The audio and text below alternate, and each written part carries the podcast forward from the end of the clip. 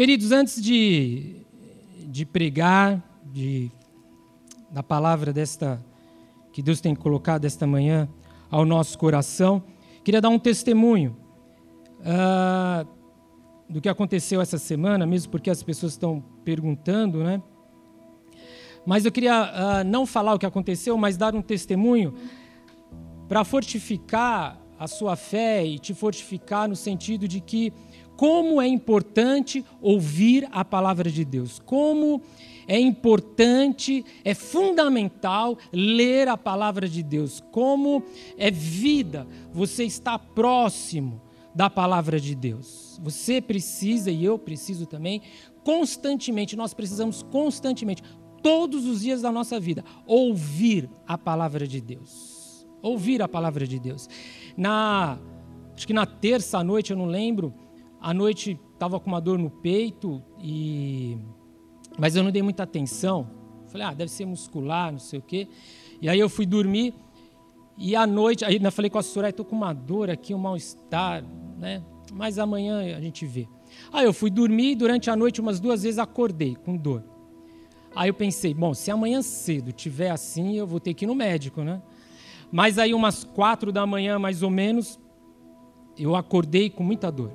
Aí deu uma dor, uma falta de ar, e de repente tudo começou a sumir. Eu falei, meu Deus do céu.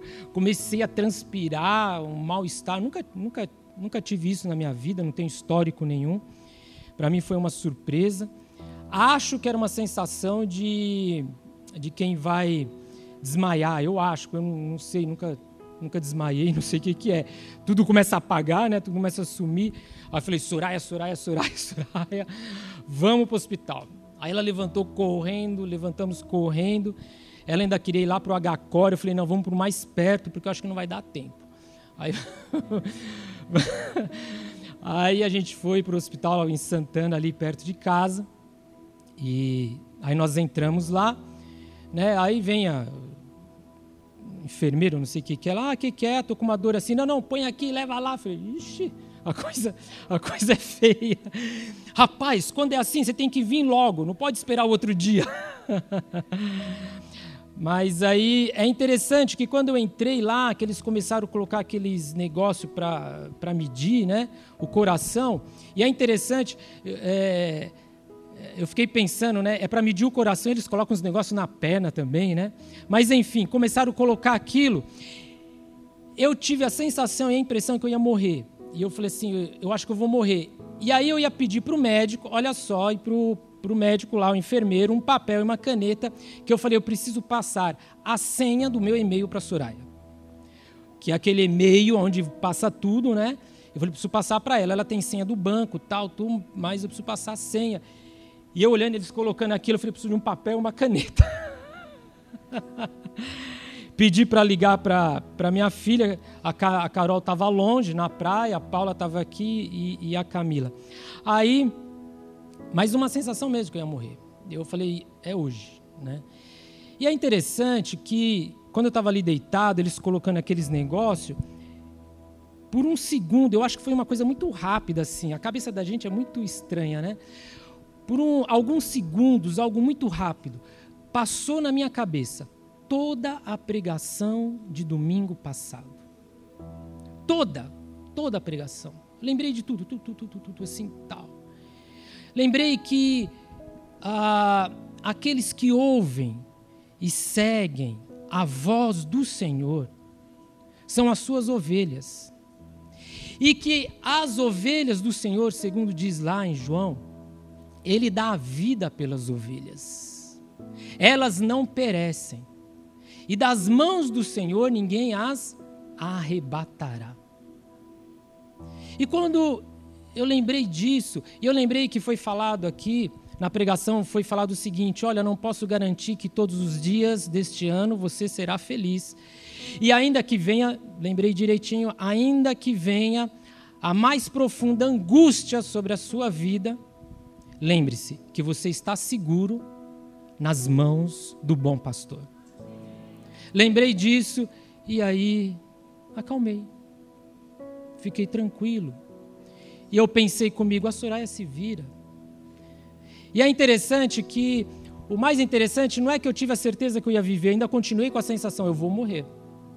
Ah, quase ali a certeza de que eu ia morrer. Mas me veio uma paz tão grande, uma tranquilidade tão grande, tão profunda. E aí, ali no, na maca, eu lembro que eu orei e falei assim: Deus, se for para ser hoje, estou preparado. Se for para ser hoje, eu estou preparado. Amém. Um dia eu vou morrer.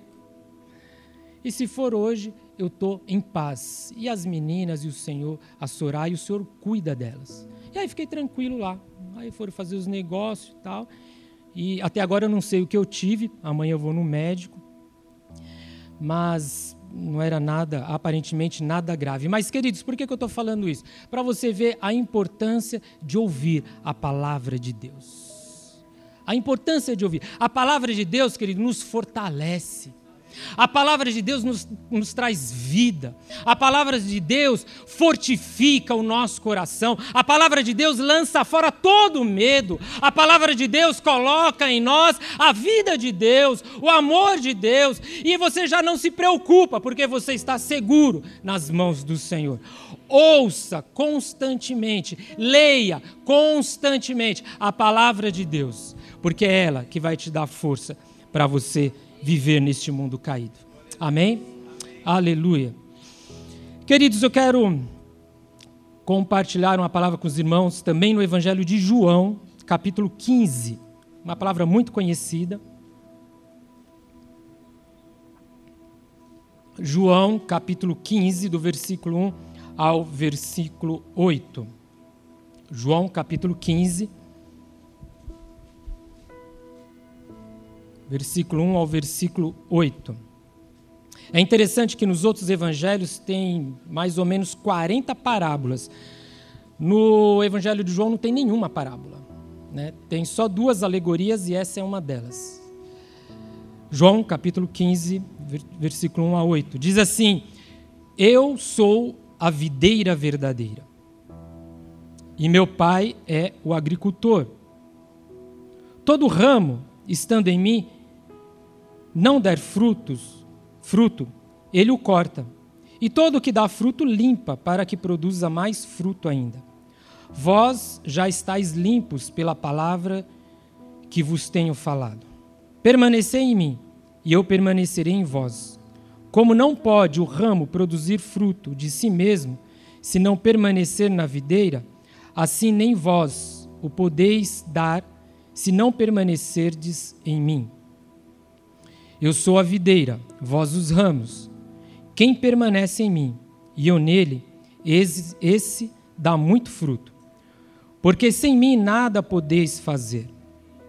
Se alguém não permanecer em mim, será lançado fora, e semelhança do ramo, e secará. E o apanham, lançam no fogo, e o queimam.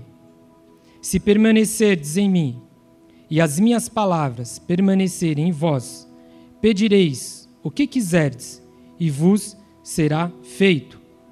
Nisto é glorificado meu Pai, em que deis muito fruto, e assim vos torneis meus discípulos. Amém. Glórias a Deus. Senhor, obrigado, ó Deus, pela tua palavra. Que a tua palavra que está sendo aberta hoje aqui, ó Senhor Deus, possa falar ao nosso coração, que o teu Espírito Santo possa é, colocar lá no profundo do nosso coração a tua palavra, para que a gente não se esqueça nunca dela e que ela venha nos fortificar naqueles momentos mais difíceis da nossa vida, ó Senhor. Faça isso com cada pessoa que está aqui, a começar da minha vida, é o que eu te peço, em nome de Jesus. Amém. Bom, estamos no início de um ano. E esse período que termina né, um ano e se inicia um novo ano, é um período de reflexão. Nós paramos para pensar de onde nós saímos, por onde nós passamos e onde nós chegamos. Fazemos balanço dos planos, das metas, propomos novas metas, propomos novos planos. É esse é esse período que, é, que a gente usa para fazer isso na nossa vida, geralmente. a tristeza que paira em nosso coração é chegarmos ao final do ano e olharmos para a nossa vida e ver que nós estamos exatamente aonde nós estávamos lá no início. Isso traz uma certa tristeza a nós. Maior tristeza ainda é quando nós paramos para fazer uma reflexão na nossa vida e percebemos que passam-se os anos, entra ano, sai ano, entra ano, sai ano e nada aconteceu. Não subimos um degrau, não avançamos nada. Isso traz descontentamento, traz tristeza. Será, queridos, que ao término de 2020, agora, você estará exatamente aonde você está hoje? Será que este ano vai ter mais do mesmo? Será que ao findar este ano você estará no mesmo degrau que você uh, está hoje, sem movimento, sem novidade, sem produção, sem frutificar? Como será? E é com essas perguntas em nossa mente que eu quero meditar sobre essa palavra hoje, para que possa nos direcionar esse ano e talvez tirar alguns desta tristeza espiritual e nos colocar numa alegria que o Senhor já separou para nós.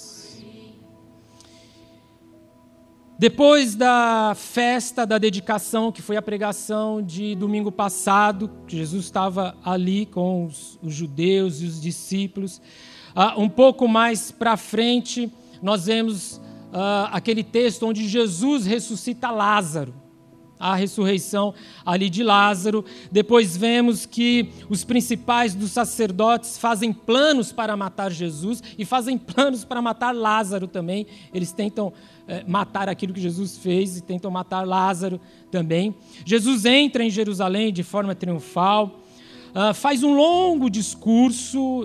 Eu gostaria que os irmãos lessem depois, a partir do capítulo 8. É muito lindo isso aqui lava os pés dos discípulos, uh, também Jesus faz isso, e aí chega nesse texto, ele chama os doze, e aí ele começa a fazer um discurso, onde ele, ele começa a falar: Olha, eu estou indo embora, ele começa a revelar para os discípulos o que vai acontecer com ele. Ele já começa a mostrar a, a crucificação e começa a dizer que vai para o Pai, e ao mesmo tempo ele diz que vem um consolador, que vem o Espírito Santo para ficar com os discípulos. E é neste ambiente, desse discurso, dessa explicação, desta revelação que está aqui o nosso texto.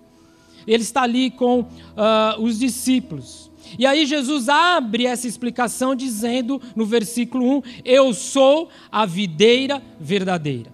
Eu sou a videira verdadeira. E aqui, queridos, Jesus está dizendo: Eu sou o Messias. Porque não sei se os irmãos lembram, lá no domingo passado as pessoas estavam perguntando: És tu o Messias? És tu aquele? E ele não respondia, lembra? Mas aqui para os doze ele respondeu: Eu sou a videira verdadeira. Na literatura judaica, Messias, a figura do Messias, era uma videira. Uh, havia um ditado, inclusive, que quem sonhar com o ramo da videira verá o Messias. Era um ditado que tinha na época. Quem sonhar com o ramo da videira verá o Messias. No templo, queridos, tinha uma videira de ouro, era mais ou menos do tamanho de um homem. Uh, tinha uma videira de ouro, de ouro, que simbolizava a frutificação espiritual do povo. Isso ficava numa das portas do templo que era essa videira, simbolizava o Messias, simbolizava a frutificação e a prosperidade do povo. No tempo de Macabeus, alguns anos antes, eu falei sobre Macabeus aqui domingo passado também, as moedas é, tinham uma imagem de videira na moeda, que já era a prenúncia do Messias. Então, quando nós falamos aqui, é, quando Jesus diz, Eu sou a videira verdadeira, para nós não, quer dizer muita coisa, mas para o judeu, quando Jesus disse assim, eu sou a videira verdadeira, eles, com todas essas simbologias que estavam ao lado dele, eles entenderam, eu sou o Messias.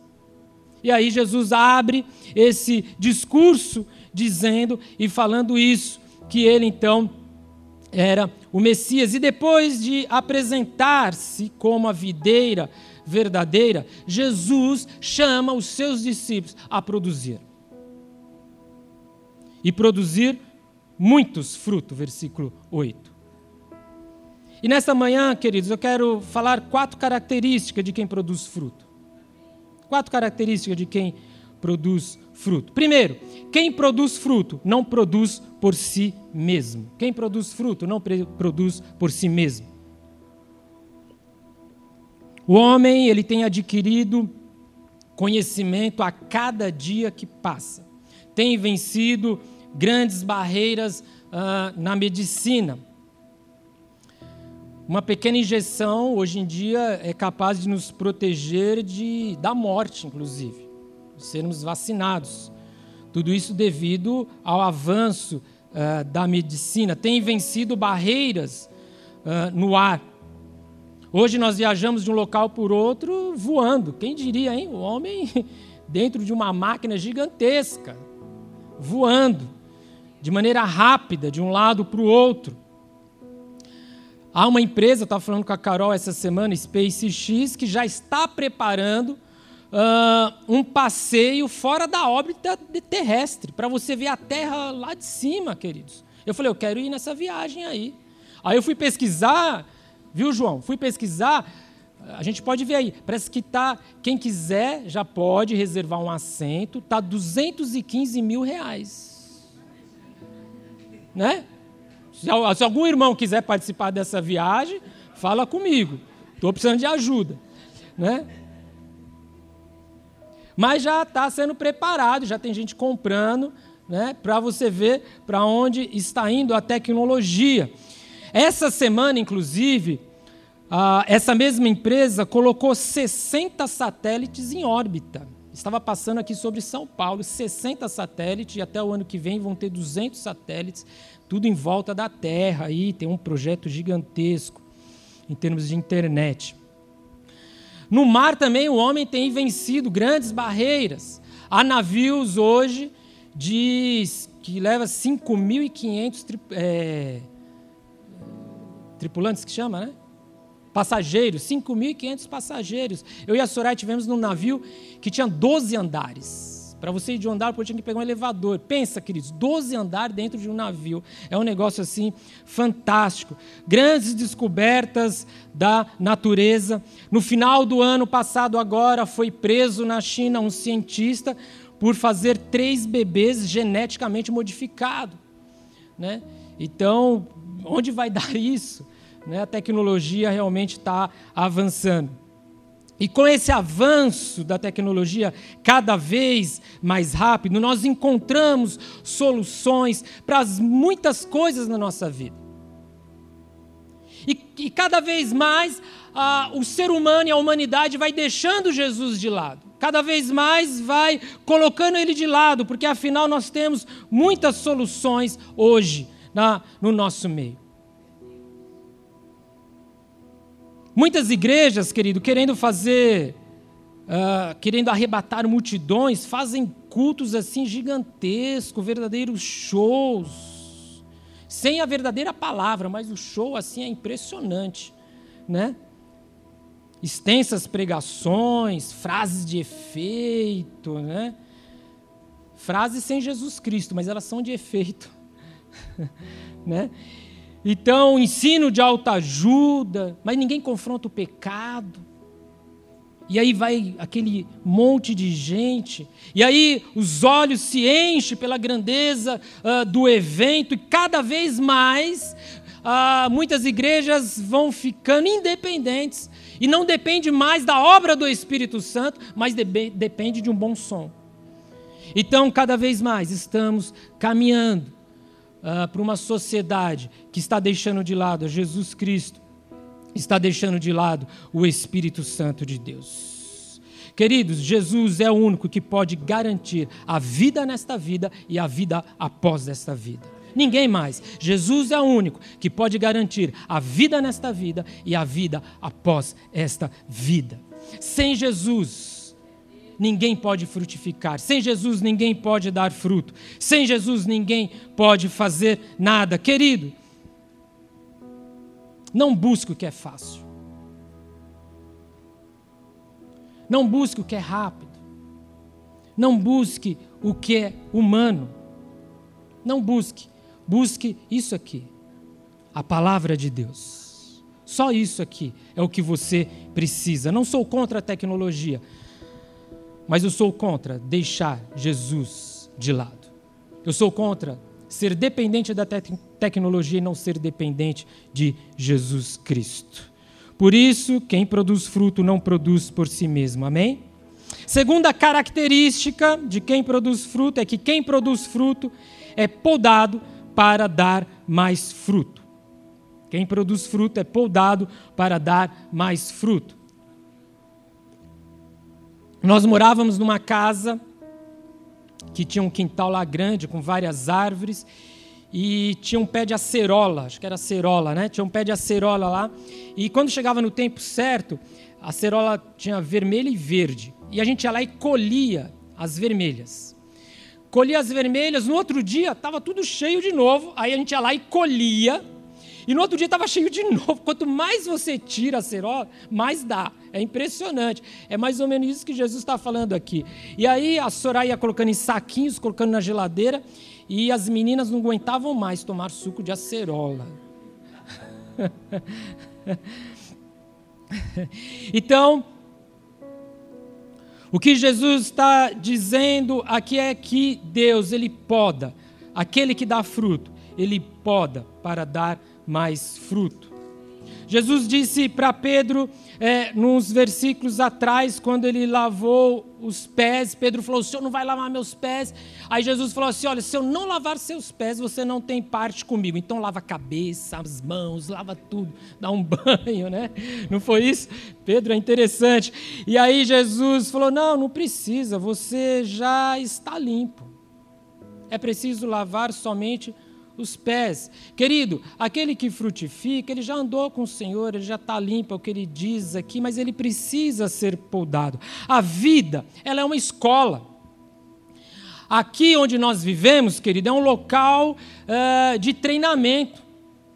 Até Jesus voltar, nós estamos em treinamento, temos lições a serem aprendidas, temos que sofrer modificações no nosso ser, temos uh, coisas que precisam ser tiradas de nós, temos coisas que precisam ser incluídas em nós, temos coisas que precisam ser diminuídas, outras que precisam ser aumentadas. Uh, nós todos os dias precisamos melhorar. Estamos em uma escola. Internamente, querido, há muita coisa a ser feito dentro de você. E externamente, diante do nosso semelhante, nós temos que ajudar o próximo a ser frutífero também. Nós temos que levar o próximo aos pés da cruz. Querido, quando o Senhor tirar alguma coisa da sua vida ou colocar alguma coisa na sua vida, não ache ruim. Não murmure. Hebreus capítulo 12, ele diz que o Senhor corrige ao filho a quem ama. Porque aquele que não corrige não é filho dele, é bastardo. Se você está sendo corrigido pelo Senhor, fique feliz, porque você é filho do Senhor e ele te ama. Passamos por correções, passamos por disciplina e faz não murmure, não ache ruim, mas se alegre, porque o Senhor está preocupado com você. O próprio Hebreus diz: seguir a paz com todos e a santificação, sem a qual ninguém verá o Senhor. Seguir a paz com todos e a santificação, sem a, sem a qual ninguém verá o Senhor. O crente, ele precisa passar pela santificação. A nossa vida até Jesus voltar é uma vida de santificação. de poda, de tirar aquilo que não é do Senhor, de sacrifícios, de vir aquilo que é do Senhor, e o nosso coração sendo mudado, sendo alterado dia a dia. Por isso, querido, esse crente, esse discípulo que deixa Deus podar, quando chega em dezembro e ele faz uma análise da vida dele, ele fala: Nossa, como eu mudei! Como eu mudei! Como eu fui transformado! Como eu fui modificado! Eu já não sou mais a mesma pessoa. E vejo que hoje eu sou nova criatura em Cristo Jesus. Terceira car característica: quem produz fruto é porque permanece em Cristo. É interessante que do versículo 4 ao versículo 7 aparecem sete vezes a palavra permanecer. Sete vezes apare aparece a palavra permanecer. O ramo precisa estar em conexão vital com a videira, que é Jesus Cristo, através do Espírito Santo. Que ele vem falando do Espírito Santo aqui para trás. Ter permanecer em Cristo, queridos, é ter uma conexão real. Uma conexão real com Deus. Há uma, é, uma conexão do ser humano com Deus, daquele que anda, é daquele que permanece com o Senhor. Há uma, comuni uma comunicação, uma conexão real. Há uma energia divina que vem para este ser, que trabalha nesse ser. Há uma influência de Deus na vida desta pessoa. E há também uma conexão contínua pois o Espírito Santo estabelece na vida desta pessoa a sua morada diz a palavra de Deus. Aqueles que estão aqui, queridos, e que têm Jesus no coração, o Espírito Santo está habitando dentro de você. Você é morada do Espírito Santo. E há essa conexão real, há essa conexão contínua todos os dias na sua vida com Deus Pai através do Espírito Santo. Quando você veio para a igreja, o Espírito Santo não ficou na sua casa dormindo. Quando você vai trabalhar, o Espírito Santo não fica em casa.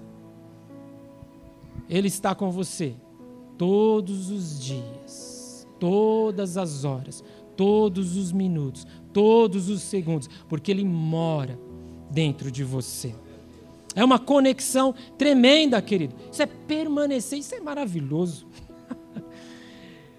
Meu coração fica aqui pegando fogo, querido. Eu estou meio devagar, porque eu ainda estou cansado que eu fiquei sem dormir com aqueles bi, pi, pi, pi lá, né? Mas meu coração aqui, o físico está meio caído, mas o espírito está fortificado em Cristo Jesus.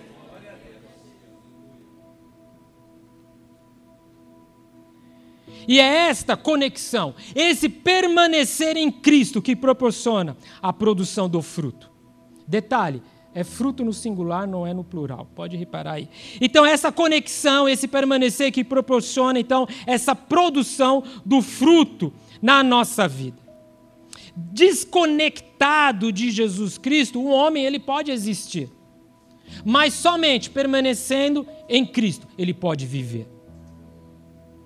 Somente em Jesus é que há vida tem que estar conectado na videira verdadeira. Do começo ao fim é Jesus que opera em nós e através de nós. Não somos nós, mas é o próprio Jesus através do Espírito Santo de Deus. Nenhum crente, querido, consegue fazer nenhuma obra espiritual se não estiver ligado em Jesus através do Espírito Santo. É impossível. Nenhum crente. Eu falo isso porque os crentes que estão aqui, os verdadeiros crentes, aqueles que estão com o Senhor, eles querem fazer alguma coisa, não é? Eles querem ser usados por Deus. A alegria no coração dele de fazer algo, de ver o ministério crescer, de ver a vida dele é caminhar espiritualmente. Mas, querido, se você não permanecer em Cristo, se não estiver conectado a Jesus Cristo pelo Espírito Santo, nada você pode fazer. Eu não posso fazer nada, ninguém pode fazer nada a não ser a obra divina através de nós e em nós. É Deus trabalhando nas nossas vidas. Queridos, por que Jesus repete sete vezes aqui a palavra permanecer? Porque Ele sabe da minha e da sua facilidade de desistir. E por isso que Ele fala: permaneça, permaneça, permaneça, permaneça, permaneça, permaneça, permaneça. Não desista. Quarta e última característica de quem produz fruto é que quem produz fruto tem oração eficaz. Quem produz fruto tem oração eficaz. Versículo 7 diz: Pedireis o que quiserdes e vos será feito. Ah, isso aqui é uma maravilha, né? Isso todo mundo quer. Ah, como que é, pastor? Estou dentro. Eu posso pedir o que eu quiser e Deus. Pede o que você quiser, querido. E Deus vai responder. Ah, mas é isso mesmo? Pode pedir. É o que a Bíblia está falando aqui. Pede o que você quiser.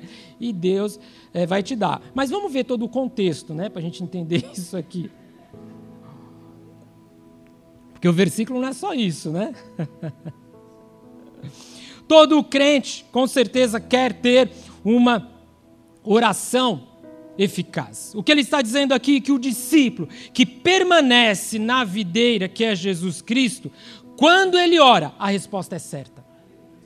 Quando ele ora, a resposta vem, querido. A oração deste ramo, desse discípulo, deste crente que está conectado a Jesus Cristo, através do Espírito Santo, chega até o Pai no ambiente celestial, extrai poder para realizar as grandes coisas, as grandes obras, tanto internamente no nosso coração, como externamente ao nosso redor. É oração realmente de poder. Então o crente ele pode pedir o que quiser, desde que permaneça em Cristo desde que permaneça em Cristo. O crente, querido, ou a igreja que permanece na videira, que está conectado a Jesus Cristo, ele começa a enxergar o mundo pela perspectiva de Deus. Ele começa a ter interesse naquilo que Deus tem interesse ele começa a se importar com aquilo que Deus se importa. E ele começa a desejar aquilo que Deus deseja. Logo, os pedidos dele, a oração dele, com certeza Deus vai responder. E é por isso que nós entendemos aquele versículo que diz o seguinte: antes que a palavra venha a boca, Deus já sabe e já está respondendo. Por quê? Porque quando esse crente, esta igreja que está conectada à videira, quando ele começa a orar, ele começa a orar aquilo que Deus deseja. Ele começa a orar aquilo com, com aquilo que Deus se importa. Ele começa a pedir aquilo que Deus quer dar. E aí, quando ele ora, acontece. Aí a oração ela é eficaz. Quem não quer ter uma oração eficaz? Eu quero. Então vamos permanecer firmes na videira que é Jesus Cristo. Ah, pastor, eu posso pedir o que quiser? Pode. E te prepara, porque você vai querer aquilo que Deus quer e não aquilo que você quer. Essa é a grande diferença. Querido, nós estamos em uma guerra. Constantemente Satanás se levanta contra as nossas vidas. O mundo se levanta contra nós. A sociedade se levanta contra nós. O nosso próprio coração, querido, se levanta contra nós. Foi falado isso domingo passado. Vivemos numa guerra, ou como Paulo diz, vivemos em uma milícia.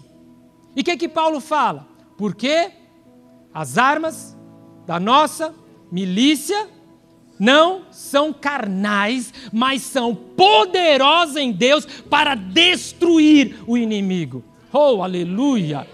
Aleluia! Querido, o que, que, é isso? É oração. As armas da nossa milícia é a oração. É a oração eficaz daquele crente que está conectado com o Senhor. O inimigo se levanta, a sociedade se levanta, o seu coração se levanta, mas não tem força suficiente contra você, porque as armas da sua milícia é muito mais poderosa. Capaz de neutralizar, diz Paulo, toda palavra que vem contra o ensinamento de Cristo Jesus.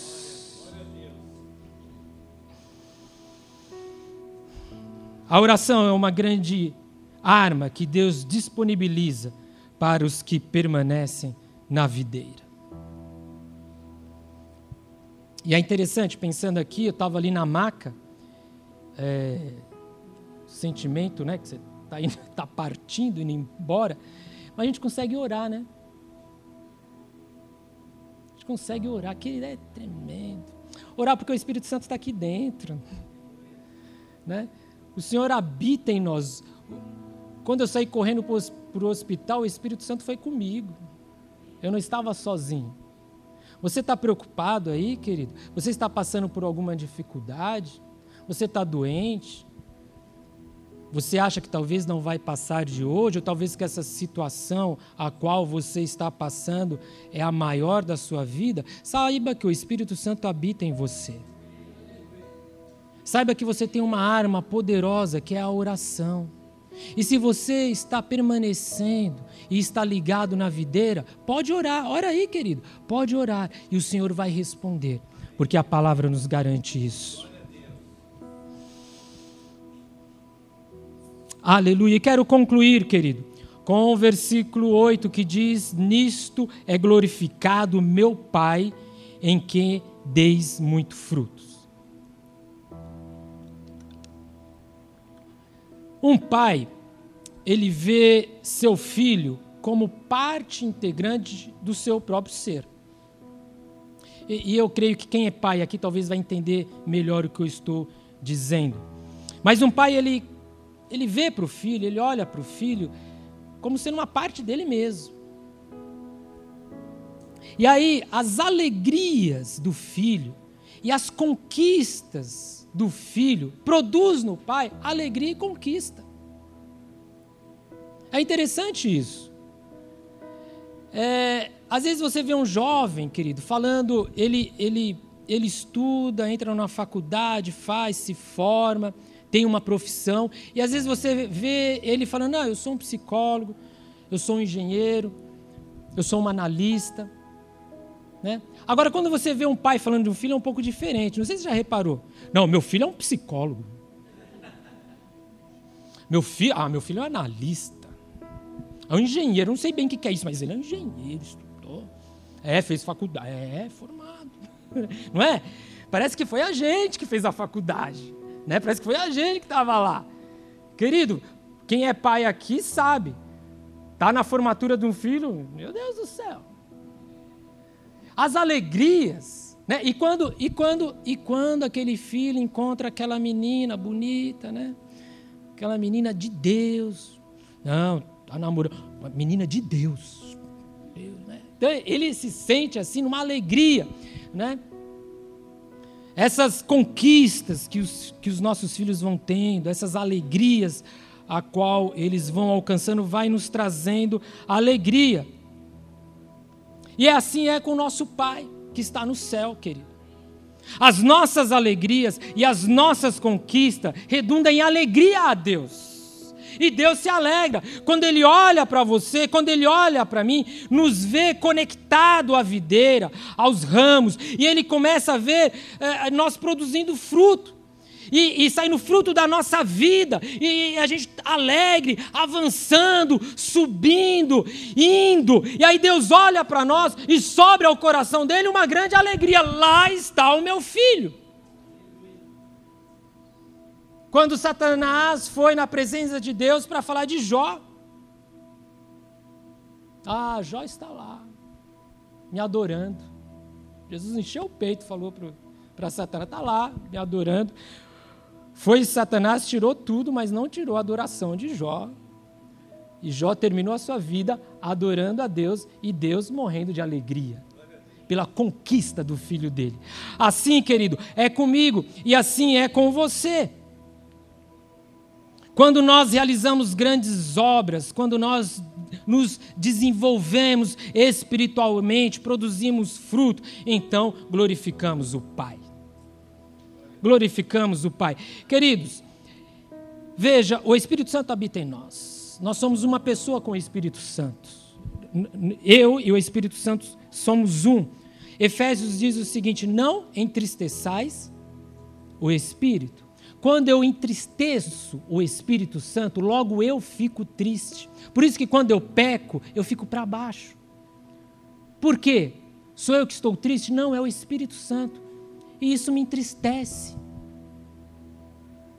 Agora, a palavra de Deus diz que a maior alegria e a maior festa que há no céu é quando uma pessoa se entrega a Jesus. Olha a alegria de Deus. E essa alegria de uma pessoa que se entrega a Jesus, por exemplo, é a alegria do Espírito Santo que habita em mim, logo eu me alegro.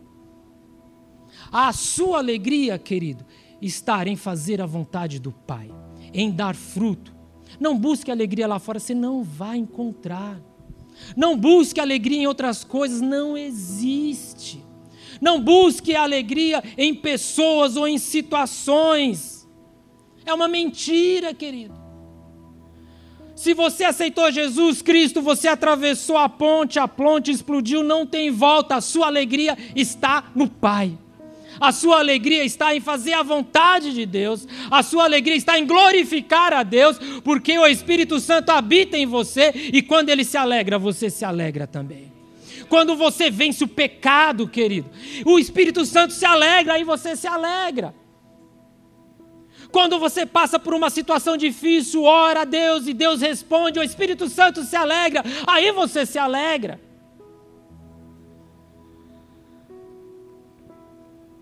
Não há alegria maior para Deus ver os seus filhos conquistando, avançando e produzindo fruto, e é por isso que isso também termina em alegria para você.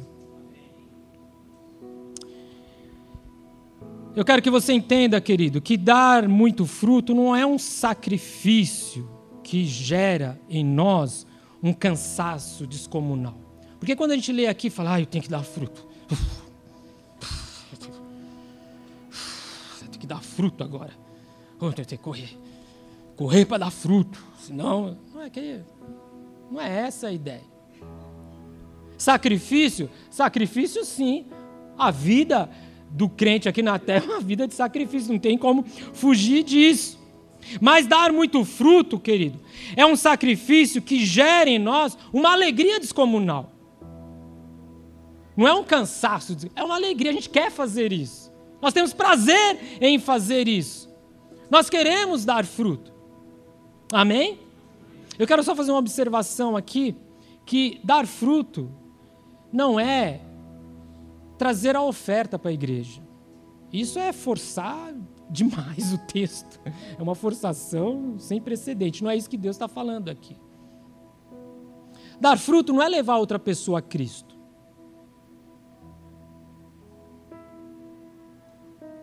Pastor, doze meses trarei doze visitantes.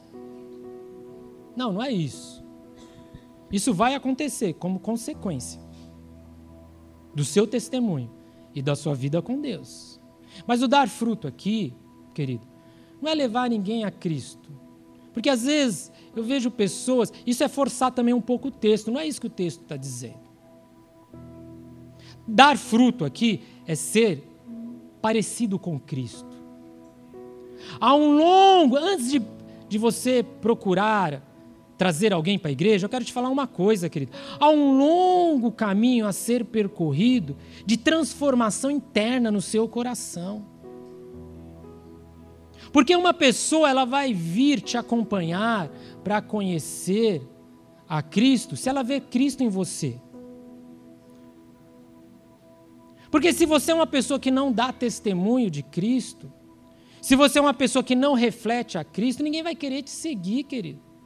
Quem vai querer andar com você? Vai para a igreja lá da balada. Dar fruto é ser parecido com Cristo. É ter um coração piedoso. É ter um coração que ama, que ele vai falar de amor o próximo versículo, que ame ao outro, de ter um coração transformado e mudado pelo Espírito Santo.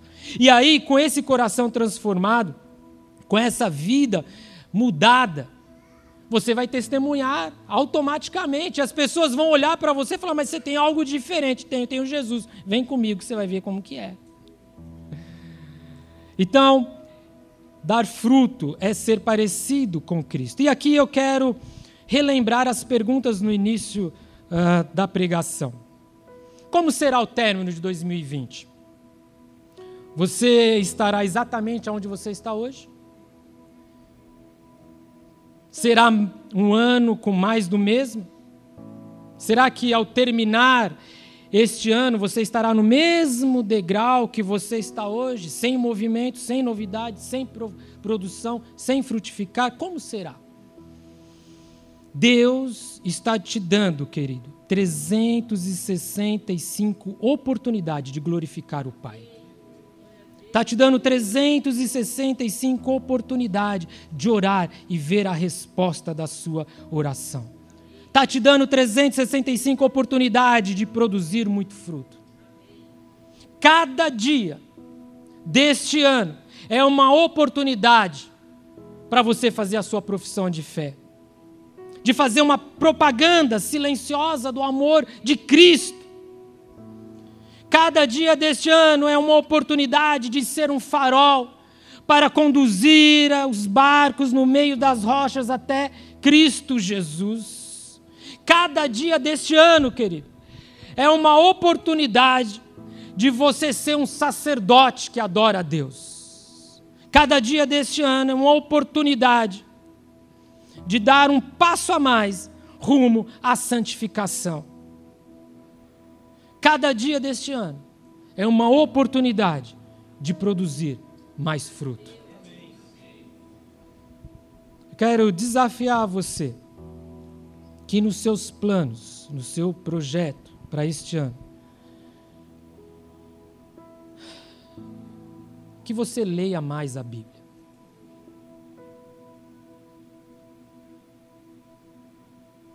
Eu quero desafiar você a ouvir mais a palavra de Deus. Eu quero desafiar você a orar mais. Eu quero desafiar você, querido, a participar mais dos cultos. A participar de uma célula. A se colocar à disposição para ser usado por Deus. Porque se tem um lugar que você vai crescer espiritualmente, é na casa do Senhor, não é lá no mundo. A igreja aqui, ela é perfeita? Não, não é. Mesmo porque eu estou aqui. não é perfeita. Temos dificuldades. Mas o pastor Oswaldo está abrindo, juntamente com toda a liderança da igreja, está com o coração fervendo por um avivamento de uma igreja que ande com o Senhor, que experimente mais de Deus, de uma igreja que se coloque na, mais na presença do Pai, que testemunhe do poder, da graça e do amor de Jesus Cristo. Isso é o que está no coração de toda a liderança aqui da igreja, está trabalhando para isso. As atividades é sempre vendo isso, olhando para isso.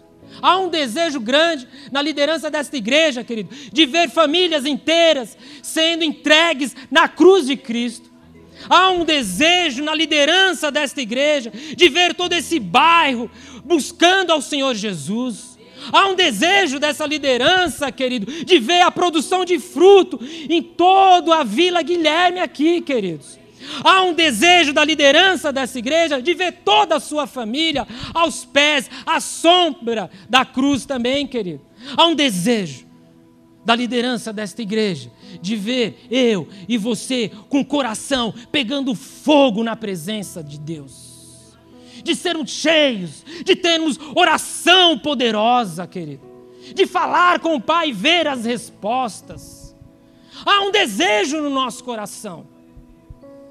Junte-se, dê as mãos, porque a maior alegria da sua vida e a forma de ter um ano completamente diferente é produzindo muito fruto para o Pai. Em nome de Jesus, feche seus olhos.